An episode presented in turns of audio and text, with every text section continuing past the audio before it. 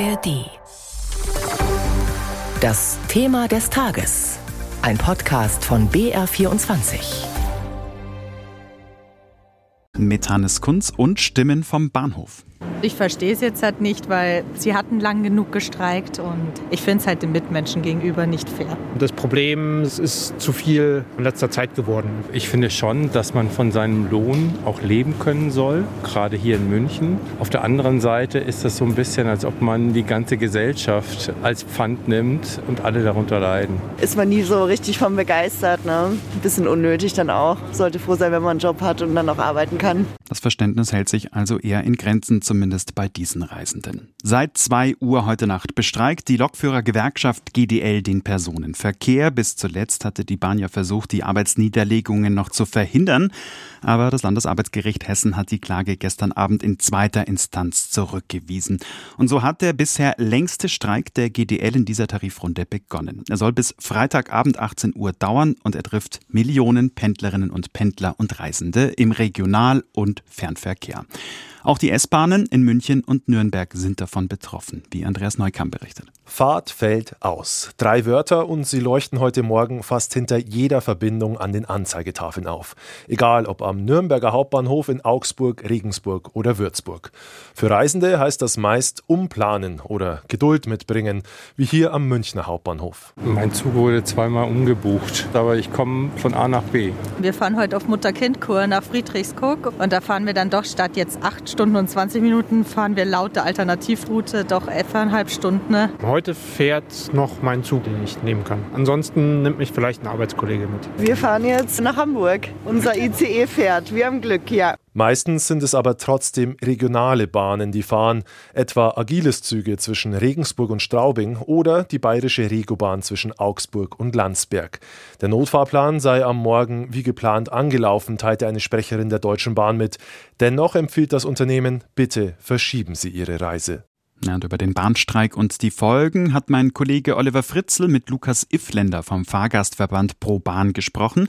Er ist bayerischer Landesvorsitzender und stellvertretender Bundesvorsitzender. Pendler und Reisende trifft der Bahnstreik praktisch drei volle Tage. Und auch am Freitag ab 18 Uhr werden die Züge nicht wieder gleich nach Plan fahren. Herr Iffländer, wie groß ist Ihr Verständnis für diesen Streik der Lokführergewerkschaft GDL?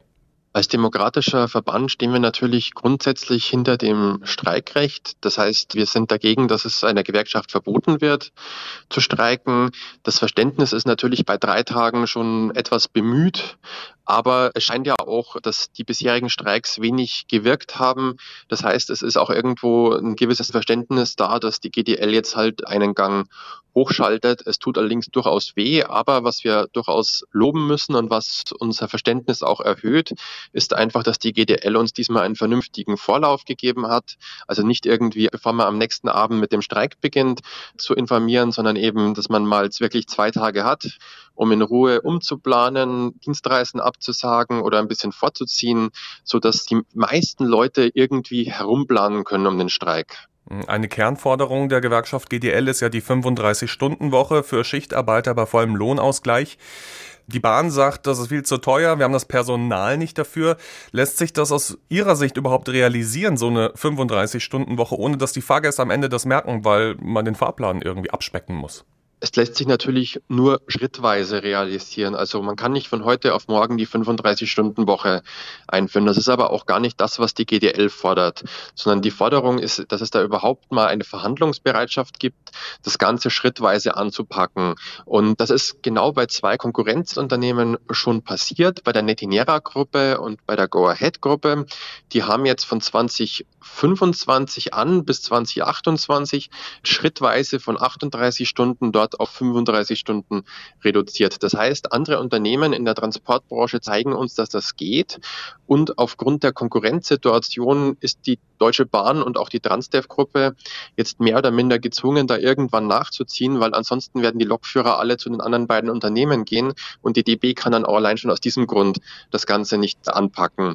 Unsere große Hoffnung ist, dass man mit den attraktiveren Arbeitsbedingungen auch einfach mehr Leute rekrutiert bekommt, weil bereits heute haben wir in vielen Regionen das Problem, bei der IG Metall wird eine 35-Stunden-Woche bei vergleichbarem oder teilweise sogar besserem Lohn geboten als bei der Deutschen Bahn. Wer sollte denn da bitte Lokführer werden. Jetzt sagen Sie, Sie haben grundsätzlich Verständnis für das Anliegen und für diesen Streik. Nun sind Sie ein Fahrgastverband, also Sie vertreten in erster Linie die Interessen der Pendler und Reisenden. Was ist Ihre Forderung mit Blick auf die Tarifverhandlungen an beide Seiten, an die GDL und den Konzern? Unsere Forderung ist, dass das aus unserer Sicht jetzt die letzte große Streikrunde sein muss und sich anschließend beide einigen.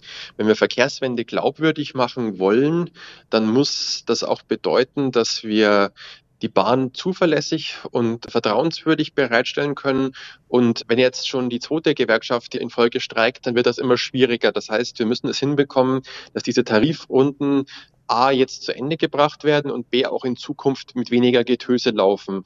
Das trifft eigentlich beide Gruppen, weil man muss auch sagen, ähm, auf DB-Seite unter Herrn Seiler ist weder mit der EVG noch mit der GDL bisher ein Tarifvertrag zustande gekommen, ohne dass es größere Streikmaßnahmen gegeben hat.